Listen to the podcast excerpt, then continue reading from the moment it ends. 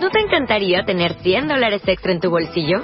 Haz que un experto bilingüe de TurboTax declare tus impuestos para el 31 de marzo y obtén 100 dólares de vuelta al instante. Porque no importa cuáles hayan sido tus logros del año pasado, TurboTax hace que cuenten. Obtén 100 dólares de vuelta y tus impuestos con 100% de precisión. Solo con Intuit TurboTax. Debes declarar para el 31 de marzo. Crédito solo aplicable al costo de la presentación federal con TurboTax Full Service. Oferta sujeta a cambios o cancelación en cualquier momento. Es constituyente la libertad colectiva que decide en referéndum electivo y no en plebiscito la forma de Estado y la forma de gobierno. Ya está en las librerías el último libro del pensador político don Antonio García Trevijano, Libertad Constituyente. El autor convoca a la valentía, la honradez y la inteligencia de la mayor parte de la sociedad para arrebatar a los partidos estatales la libertad política que tienen secuestrada. Disponible en Madrid, Librería de Humanidades de Marcial Pons. Aquí comienza Libertad Constituyente.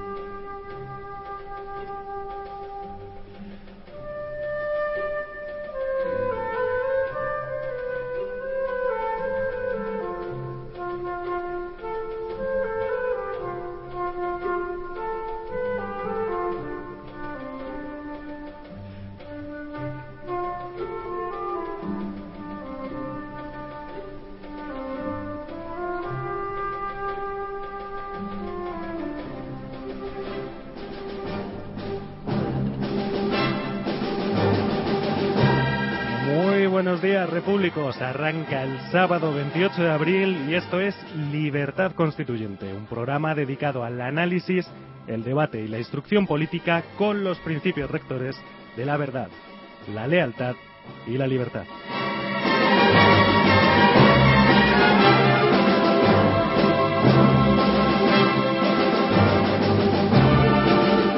Les saluda el equipo que hace posible el cumplimiento de estos principios. Juan Martínez en la locución y el control de sonido. Veredas Cañizares en la producción y en la dirección don José María Aguilar Ortiz, hoy ausente por motivos laborales.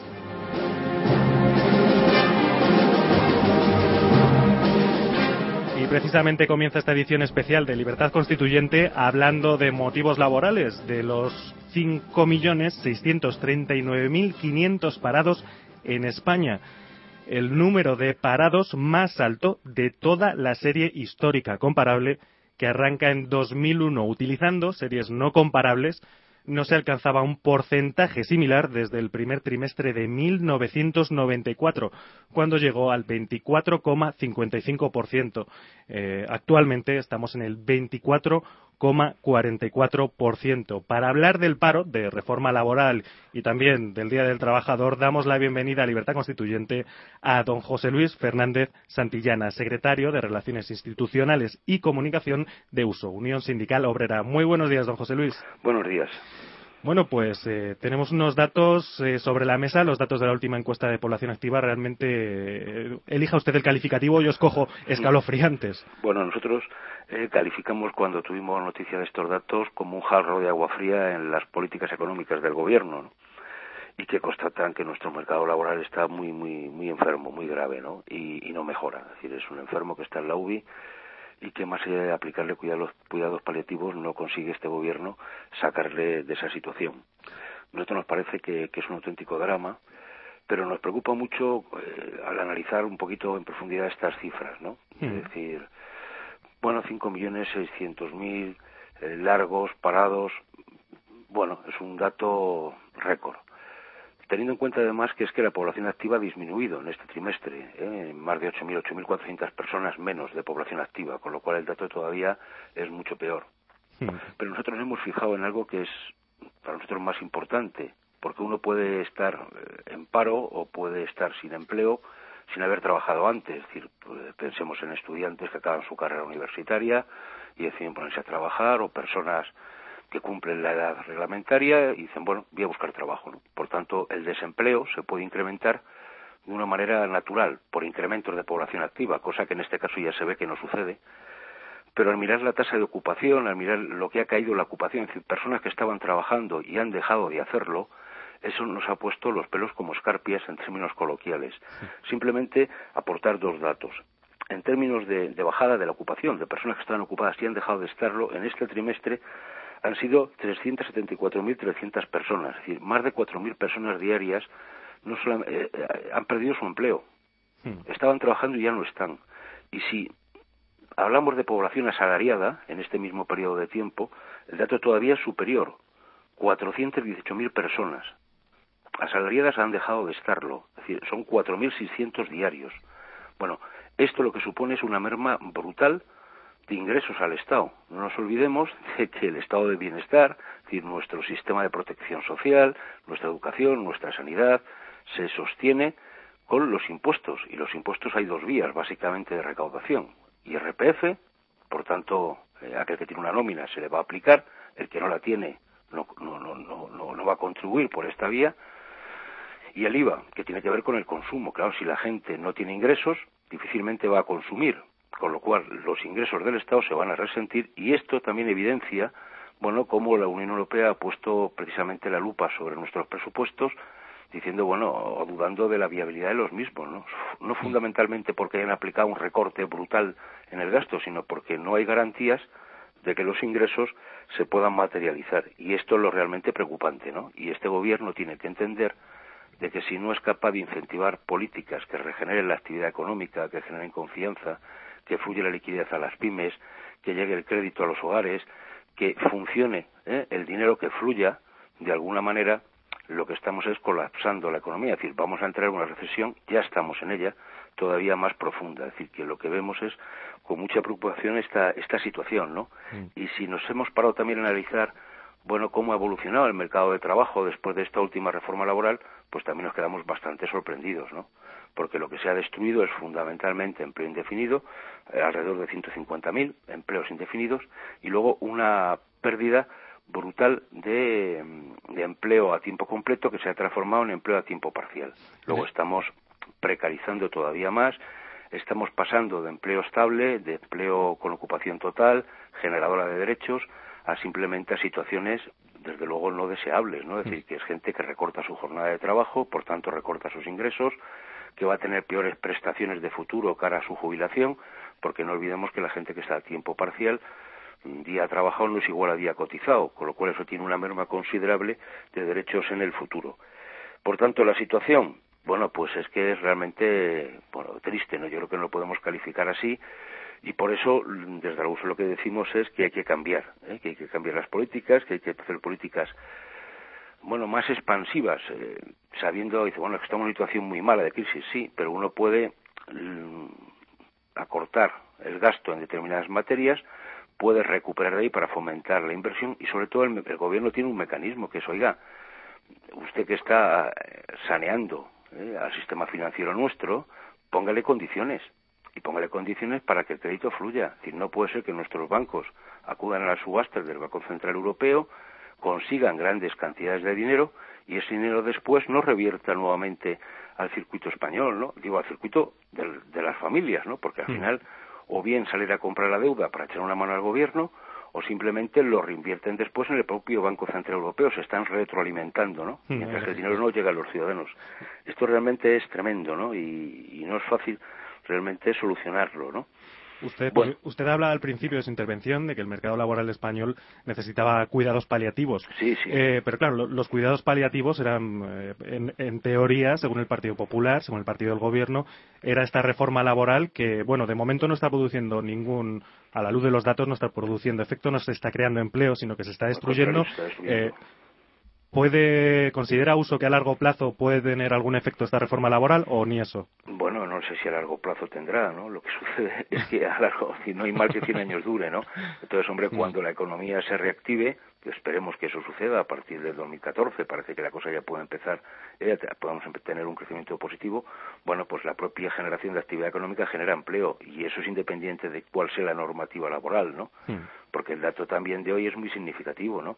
Es decir, entre el País Vasco, que está que no llega al 12% de tasa de paro y Andalucía, que está en el 30, bueno, hay otras circunstancias que, que, que tienen que explicar el por qué estas diferencias porque con la misma normativa laboral uno está en el 12, no llega, y otro está en el 30. Bueno, pues algo más, ¿no? Tiene que ver cómo se invierte, tiene que ver cómo se diversifica el crecimiento económico, la apuesta por sectores industriales o no, eh, por crear de alguna manera un tejido empresarial con alto valor añadido y que por tanto nuestros productos se sobredimensionen en su valor, eh, que eso implica cualificar más y mejor a los trabajadores, implica invertir en investigación, en ser empresas más competitivas a través del desarrollo, la innovación y la investigación. España no puede quedarse en un, país de servicios sin más, porque estamos condenados entonces a la estacionalidad. Si sale buen tiempo, bueno, funciona el turismo. Si nos caen eh, en este puente, por ejemplo, eh, que vamos a disfrutar o que estamos empezando a disfrutar, bueno, pues como la lluvia amenace, pues seguramente las perspectivas que puedan tener distintos sectores de la restauración, de la hostelería, del, del, del, turismo, pues pueden verse claramente mermadas, ¿no? Hmm. No puede ser, hay que buscar cosas mucho más estables. Por eso la uso decimos que hay que plantearse bien cuál es la radiografía, qué tipo de país queremos, ¿no? Queremos un país de servicios exclusivamente, queremos un país donde se diversifique el crecimiento, donde se diversifique la actividad, en definitiva, ¿no? Actividad industrial, actividad investigadora, eh, parques tecnológicos. Es no podemos ser un país simplemente de servicios o para montar componentes. Pensemos en la industria del automóvil, que somos de los grandes exportadores y uno de los grandes productores. Pero, pero simplemente lo que hacemos es montar componentes, ¿eh? No se nos olvide. Entonces dependemos de siempre del exterior, ¿no? Nuestra dependencia energética, es decir, hace falta una infraestructura de transporte nuestros productos que estamos en un extremo de Europa, ponerlos en el centro de Europa no ser mucho más costoso que si esos mismos productos los producen países centroeuropeos. Entonces pensemos en una buena red de transporte para que nuestros productos sean competitivos y lleguen a tiempo a ser colocados en el mercado. Es decir, bueno, hay muchas cosas que se pueden y se deben hacer.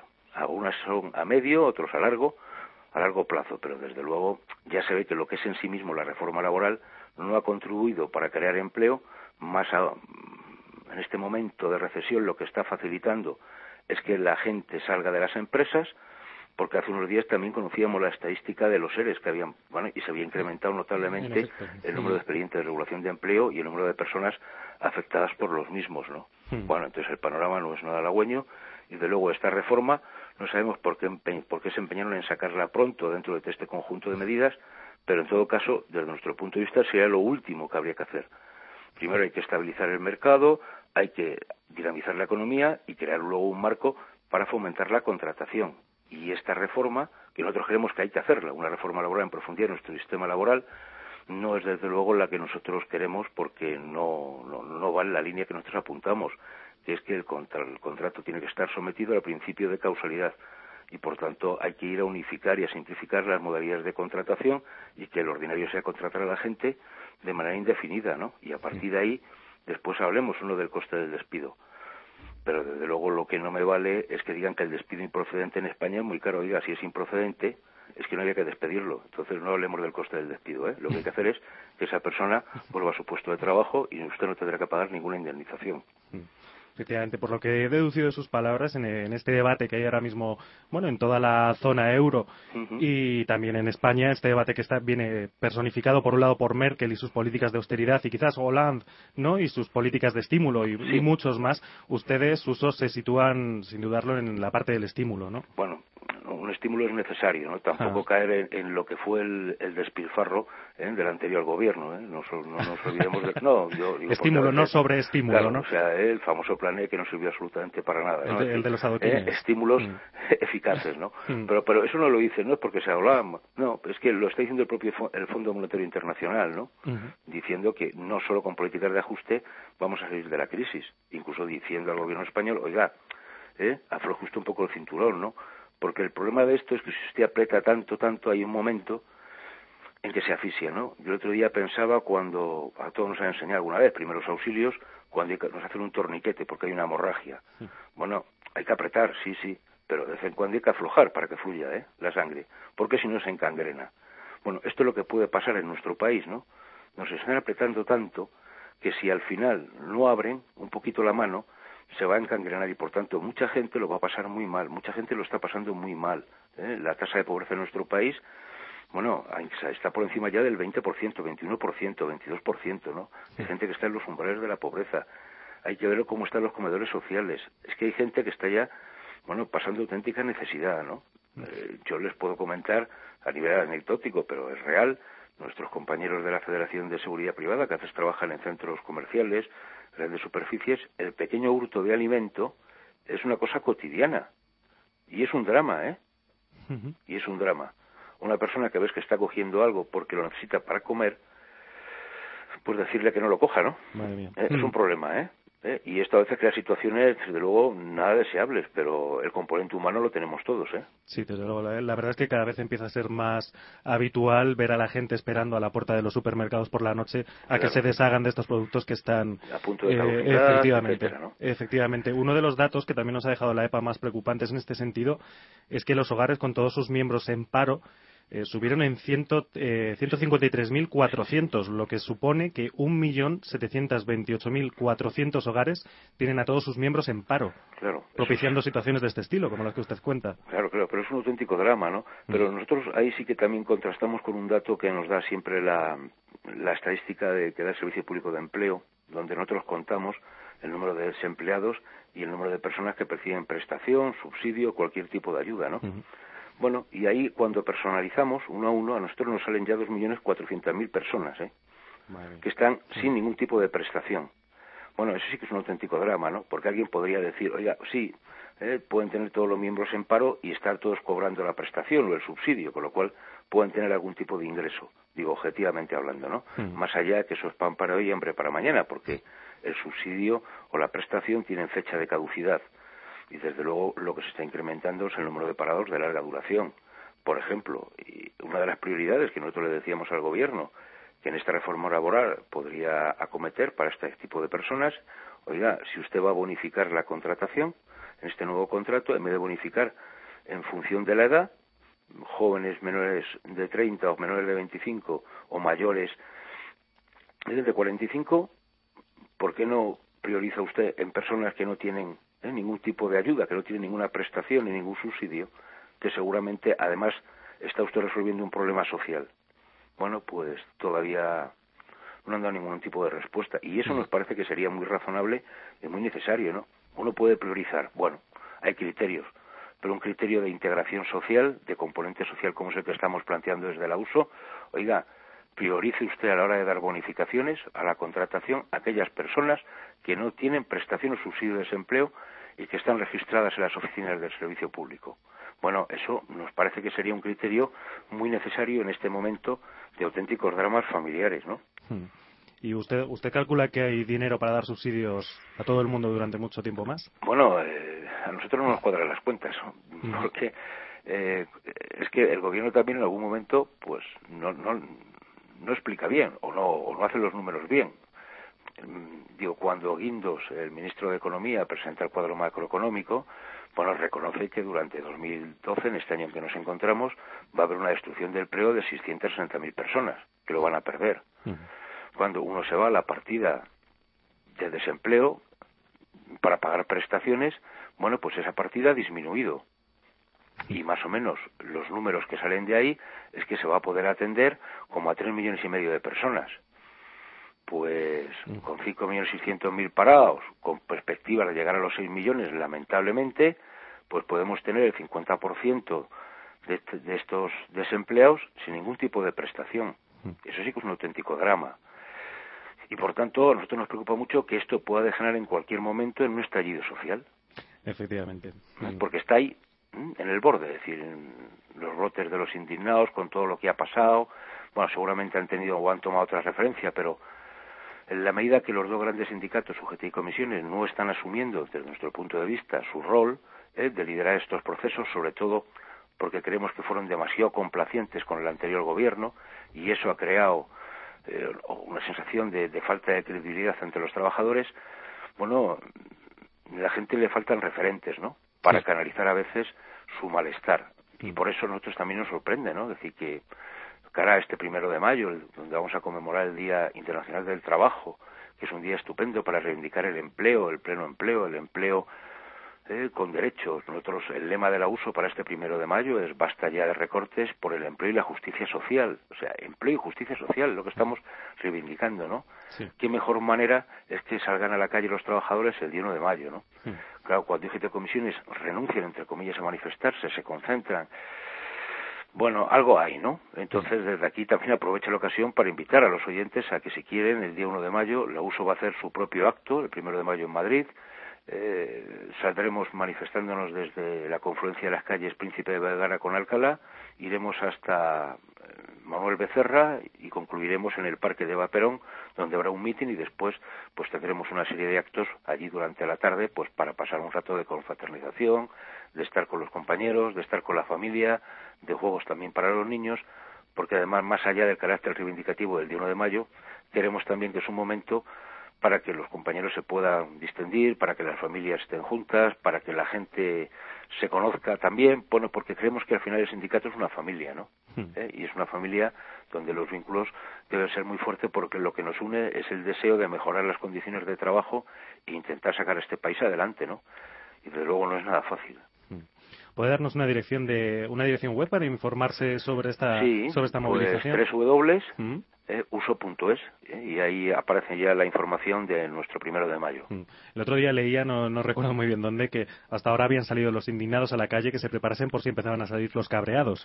Eh, entonces, esperemos que no llegue la sangre al río. Esperemos que, no llegue la sangre al río, desde luego, pero la situación eh, no, es nada halagüeña, ¿no? Hemos visto mm. cómo las agencias de rating, más allá del calificativo que nos merezcan también, bueno, pues han vuelto a rebajar eh, la calificación de mm. España. Bueno, pues porque más allá del afán reformista de este gobierno y de reformas muy contundentes y la mayoría legítima que tiene en el Parlamento para sacarla a ese efecto, bueno, no se ve de manera inmediata que esto vaya eh, a, dar un buen, un buen efecto, ¿no? Y que esto vaya a solucionar los problemas inmediatos mm. que tiene el país, ¿no? Sí, porque uno de los objetivos principales del Partido Popular era generar confianza. Standard Poor's, como usted decía, nos ha rebajado a BBB más con perspectiva negativa. Claro. Eh, entonces, bueno, la confianza parece que no. La prima de riesgo sigue, disparada. Eh, el IBEX 35, pues, eh, cayendo cada, prácticamente cada día. La barrera de los 7.000. Está ahí. Ahí está, efectivamente. Eh, entonces, bueno, ¿no se ha conseguido o se ha conseguido esta, bueno, pues, este, crear esta confianza? Parece que no, ¿no? Es mm. decir, que, hombre, los mercados, más allá de la tendencia que puedan tener y de que, bueno, eh, todo el cultivo de especuladores que se aprovechan de este tipo de situaciones y que están mm. ahí, hombre, no parece que se haya generado al menos esa, esa confianza y cuando el Banco Central Europeo deja de inyectar dinero o deja de asumir la compra de nuestra deuda, pues tenemos dificultades, ¿no? Para mm. colocarle y eso hace que la prima de riesgo no acabe de bajar, ¿no? Más allá de que un día tiene una cierta estabilidad, el día siguiente nos pega el susto, pero desde luego, claro, financiarse al 6%, que es lo que estamos rondando, claro, es un coste sobreadicional que difícilmente vamos a poder mantener durante mucho tiempo, ¿no? Porque, mm. claro, es que eso que no se nos olvide es que tenemos que devolverlo, ¿eh? Es que hay que pagarlo, es que estamos hipotecando dos generaciones. Efectivamente. Y este es el gran drama, ¿no? Es decir, ya no es lo que nosotros estamos pagando, es lo que van a pagar nuestros nietos. Efectivamente. Bueno, pues eh, muchísimas gracias, don José Luis. No sé si se le queda algo en cartera que nos quiera comunicar. Mm, bueno, no, simplemente decir que una vez más, es decir, este gobierno nos parece, y nosotros lo hemos dicho a veces, eh, medio en broma, medio en serio, ¿no? Digo, porque a veces se puede entender mal, pero mm. nosotros queremos que a veces se habla de planes de recuperación, se habla de recuperar y sanear el sector financiero, una amnistía fiscal que nos parece impresentable. Mm. Nosotros lo que decimos, oiga, ¿cuándo hay una amnistía para los trabajadores, no? ¿Cuándo hay un plan de recuperación para sacar a los trabajadores de la crisis? O sea, porque esto no tiene mucha lógica, ¿no? Es lo que está pasando.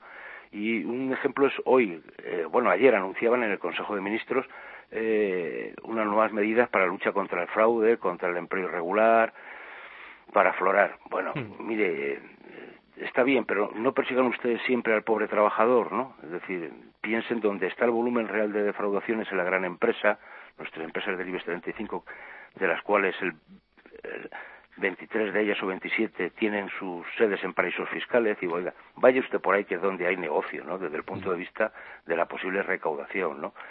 Perseguir a un pobre desempleado que está cobrando una prestación y que le ofrecen hacer una chapuza y se puede sacar unos dineros extras para mantener a su familia, bueno, está bien, es un fraude y cualquier fraude hay que erradicarlo, de acuerdo. Pero no es lo mismo, ¿eh? Mm, y por tanto no se aplique la misma vara de medir o se ponga el mismo empeño en algunas cosas. Nosotros una cosa que les hemos propuesto al gobierno del Partido Popular es, oiga, modifique usted el régimen de las prestaciones por desempleo, es decir, facilite usted que la gente pueda entrar y salir del desempleo con normalidad. Porque con la situación que hay, si una persona que está en el paro, lo digo para que lo entiendan los oyentes lo que estoy diciendo, y le quedan seis meses, por ejemplo, de prestación, y le emplea y le ofrecen un trabajo eh, pues inferior a un año, es que no le compensa. ¿Por qué? Porque ese, ese trabajo no le va a generar nueva prestación. Si es de un contrato superior a un año, sí. Le va a generar cuatro meses. Pero si le quedan seis y cuando vuelva al, desempleo tiene que optar por los cuatro meses nuevos que ha generado o por los seis que le quedan. Oiga, esto no tiene lógica. Haga usted una mochila eh, con la prestación que usted va generando de desempleo en función del trabajo que haga y eso facilitará que la gente salga todas las veces que haga falta en la lista de desempleo, trabaje una semana, trabaje 15 días, trabaje tres meses y vuelva al desempleo. De esta manera, usted está haciendo que la gente le compense más estar en el desempleo que salir, porque le crea auténticos quebraderos de cabeza. Y esto es lo que hay que hacer y esto es lo que hay que cambiar. Hmm. Claro, de la otra forma se, ahorra, se ahorrarían esos seis meses, ¿no? Claro. claro. que realmente... Eh, claro, que esto es el asunto, ¿no? pero oiga, si yo lo trabajo, ¿no? Es decir, si yo lo estoy cotizando, no me lo regala nadie, ¿no? Claro, claro. Pero el problema es que, o sea, el otro día me comentaba un desempleado, bueno, que había, le habían hecho, por, bueno, por una empresa, por hacerlo bien, mm. eh, un contrato, o sea, le había dado de alta un día en la seguridad social. Bueno, el problema que le creó fue brutal, porque tuvo que salir del desempleo, después por volver a incorporarse, después a volver a recibir la prestación. Bueno, es que no compensa. Mm. Mientras que si usted sale, te dan de alta, el día te dan de baja, ese día te cuenta y se te acumula a los que tienes ya común, pues ya está, o sea, con absoluta sencillez, normalidad, hoy en día con los sistemas informáticos, pues tenía que hacerse, mm, vamos, sin ningún tipo de coste. Mm. Y, y facilitaría mucho, desde luego, las cosas, que pequeños empleos de corta duración fuesen ofrecidos a la gente del paro y la gente saldría encantada a cogerlo, ¿no?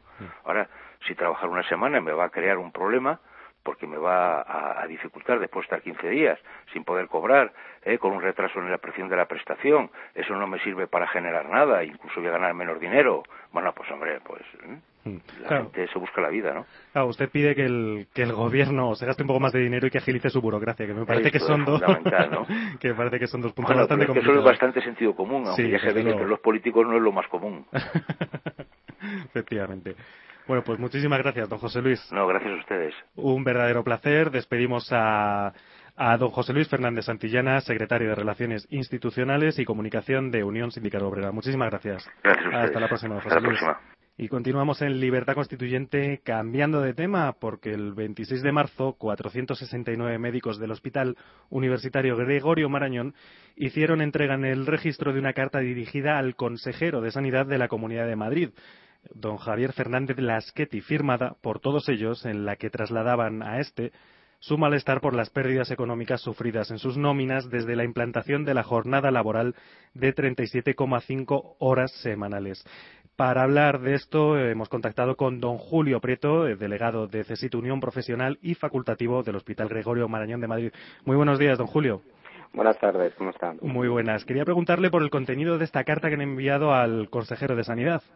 Sí, bueno, el, contenido de la carta pues se resume fácilmente. Como todos sabemos, eh, a finales de diciembre, con la Ley de Medidas Fiscales y Administrativas de la Comunidad de Madrid, pues se estipuló el aumento de nuestro horario de trabajo de 35 a 37,5 horas semanales, ¿no?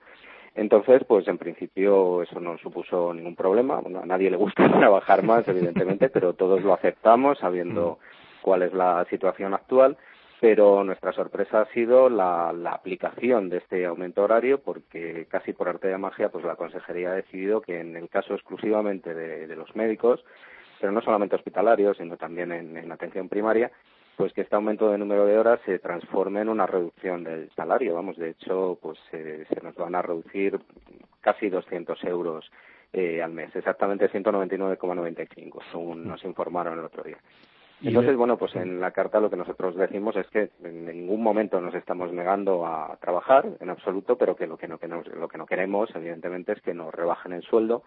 Y bueno, pues sobre todo destacamos que nos resulta paradójico que en vez de aprovechar este tiempo para, pues para quitar listas de espera o para dar una mejor atención a los pacientes, pues que la consejería decida bajarnos el sueldo y sin embargo pues siga derivando dinero hacia instituciones privadas para reducir listas de espera y para atender a los mm. pacientes que en principio nosotros no podríamos ver con, con menor horario. Ah, porque, don Julio, ¿les han dado alguna razón para eh, realizarles este recorte de 200 euros mensuales? No, no, no hay, no hay, ninguna, no hay ninguna razón. Esto lo trataron en mesa sectorial y a mí es uno de los sindicatos médicos, parece ser que firmó, aunque luego después ha habido eh, cartas que están publicadas en la red en las que se sorprenden por esta bajada y consideran que, pues, pues bueno, que es una cosa un tanto irregular pero a los médicos no nos han dado ninguna opción. ¿eh? O las gerencias de los hospitales, cuando hemos hablado con los gerentes, lo que nos han dicho es que hay una normativa que viene directamente de la consejería y el orden es este. Se nos descuentan 200 euros que se descuentan a cargo de, las guardias que, hacemos y no hay más opciones, solamente habría opciones en el caso del, de, las, eh, de los médicos, ¿no? Que no tengan que no tengan guardias o que no tengan ningún tipo de actividad extraordinaria que sí se les pondrían consultas, pero al resto de la gente directamente es el dinero. Eh, yo creo que como eh, bueno como usuario de la sanidad madrileña me veo obligado a preguntarle eh, esto me va a beneficiar a mí de alguna forma. Mm, yo creo que no os va a beneficiar en nada, ¿no? Porque lo único que hace es que, que los médicos estén peor pagados, pues el ambiente laboral empeorará, evidentemente a nadie le gusta que le rebajen el sueldo y al usuario no se le aporta nada, no se le aporta que haya más gente trabajando o que podamos tener una ampliación del horario para atender a los pacientes o que lo dediquemos a lo que se dedica, ¿no? Por ejemplo, mm. a estudiar, ¿no? Que es una cosa que los médicos hacemos de manera habitual. Porque dicen en su dicen en su carta le preguntaba por esto porque decían que resulta paradójico que la Consejería de Sanidad, ya lo apuntaba usted, opte por rebajar el sueldo de sus profesionales médicos y prefiera seguir pagando a instituciones privadas. Sí. Sí, sí, esto está ocurriendo en los hospitales. Yo creo que es un hecho conocido mm. eh, con, con, los, eh, con los acuerdos que llegaron y con la intención de rebajar la lista de espera para cumplir los compromisos políticos en la Comunidad de Madrid pues se concertaron muchísimas entidades privadas hacia donde se derivan pacientes que eh, no pueden ser atendidos en plazos dentro de la sanidad pública. Nosotros entendemos que si hay un aumento de horario, no sé si todos o un porcentaje, pero desde luego algunos o bastantes de esos pacientes podrían ser vistos en hospitales eh, pues conocidos de una manera seria, de una manera arreglada y exactamente igual que el resto de los pacientes en unos plazos razonables de tiempo en vez de derivarlos a otras instituciones y derivar ese dinero hacia otras instituciones. Mm. Eh, también dicen en su, en su carta que aproximadamente el 50% de los médicos especialistas se encuentran en una situación laboral inestable. ¿A qué se refieren? Pues eh, es eh, una barbaridad que prácticamente es impensable en, una sociedad como la nuestra. Mira, en el Gregorio Marañón en este momento hay en torno a 900 médicos especialistas. De los 900 médicos especialistas que hay, 253 son estatutarios eventuales, es decir, gente que la están contratando cada tres meses. Bueno, ahora les han hecho un contrato, acaban de firmar un contrato hasta final de año, desde marzo hasta diciembre, pero que están en una situación de eventualidad permanente y hay compañeros que llevan así desde hace diez años prácticamente. Eh, aparte de estos 253, hay otros 200 médicos que estamos en situación de interinidad. Eh, yo soy uno de ellos y llevo desde el año 99 trabajando en el hospital. Y acabamos de hacer las oposiciones, bueno, acabamos, hicimos las oposiciones hace un año y todavía no somos propietarios de plaza. O sea, el 50% o son eventuales o son interinos. Y esta situación que tenemos en el Marañón pues eh, es similar en, en otros hospitales de la Comunidad de Madrid, quizá no tan acentuada como aquí y parece que no va a ser la única reforma en materia de sanidad que se va a imponer durante en un plazo inmediato. ¿Cómo miran al futuro los médicos? Pues la verdad es que estamos mirando de entrada con grandes interrogantes porque no sabemos cuáles son las medidas que se van a adoptar en sanidad. Eh, lo que pasa es que en vista de cómo han transformado las 37 horas y media en rebaja de sueldo, pues la verdad es que si estamos esperando que haya que reducir los gastos en no sé cuántos miles de millones que le correspondan a la Comunidad de Madrid, pues suponemos que desgraciadamente volveremos de nuevo a lo mismo, ¿no? A una nueva reducción de, de los salarios. Mm. es como si estuviesen en una especie de fuego cruzado, ¿no? Con la Comunidad de Madrid y el Gobierno apuntándoles. no, no hay fuego. Desgraciadamente nosotros hacemos nuestro trabajo y a nosotros nos dicen, oye, que rebajamos el sueldo. Hombre, la realidad es que en los últimos años, entre las congelaciones salariales, la bajada del sueldo del 5%, y ahora esto, pues el, sueldo de los médicos ha venido reduciendo entre el 20 y el 25%. Hmm. Bueno, pues don Julio, la verdad es que nos deja bastante preocupado con todo, con todo esto que nos cuenta. Eh, esperamos desde luego que, que desde su sindicato CESIT Unión Profesional, por cierto, es la primera vez que les invitamos aquí a su sindicato, eh, ¿nos puede contar algo? ¿Qué quiere que le cuente? ¿Reciben subvención ustedes, por ejemplo, del Estado o no? No, yo, vamos, no lo sé, eso tendrías que hablarlo con, los dirigentes de CESIT exactamente, pero vamos, yo te puedo asegurar que yo soy delegado sindical del hospital, que las famosas horas de liberación sindical no las he cogido nunca, llevo cinco años y nunca las he disfrutado, sigo haciendo mi trabajo y esto es extra. Bueno, pues eh, estamos verdaderamente encantados, don Julio, de, recibirles aquí en Libertad Constituyente. Le mando un saludo. Muchísimas gracias. Y... Solo, quería hacerte un pequeño apunte, ¿no? Sí, claro. el, comentarte que esta situación no es solo del Marañón, sino que es todos los hospitales de Madrid, asistencia primaria, suma, y que esta semana ha habido ya una reunión de médicos de varios hospitales y que próximamente vais a tener noticias de nosotros porque quizá por bueno por una de las pocas veces en, Madrid que, va a ocurrir esto los médicos estamos empezando a unirnos independientemente de nuestra situación laboral y de los hospitales para protestar por estas medidas. O sea que probablemente eh, dentro de pocos días seamos muchos más, no solo 469. ¿no? En el 12 de octubre, por ejemplo, hay una carta firmada también por más de 500 médicos, en el Hospital de Leganés también, mm. y se está extendiendo como una mancha de aceite. O sea que suponemos que dentro de unos días seremos muchísimos más. El, decálogo este de, del Hospital 12 de octubre, efectivamente, del que, del que hemos hablado también bastante aquí en Libertad Constituyente. Eh, pues si se juntan todos, que sepan que tienen aquí un micrófono a su disposición Muchísimas gracias. Y, nada, lo dicho, un verdadero placer. Don Julio Preto, delegado del CESIT, Unión Profesional y Facultativo del Hospital Gregorio Marañón de Madrid. Hasta la próxima, pues, don Julio. Hasta la próxima y gracias por la atención. Hasta, luego. Hasta luego. Es constituyente la libertad colectiva que decide en referéndum electivo y no en plebiscito la forma de Estado y la forma de gobierno. Ya está en las librerías el último libro del pensador político don Antonio García Trevijano, Libertad Constituyente. El autor convoca a la valentía, la honradez y la inteligencia de la mayor parte de la sociedad para arrebatar a los partidos estatales la libertad política que tienen secuestrada. Disponible en Madrid, Librería de Humanidades de Marcial Pons.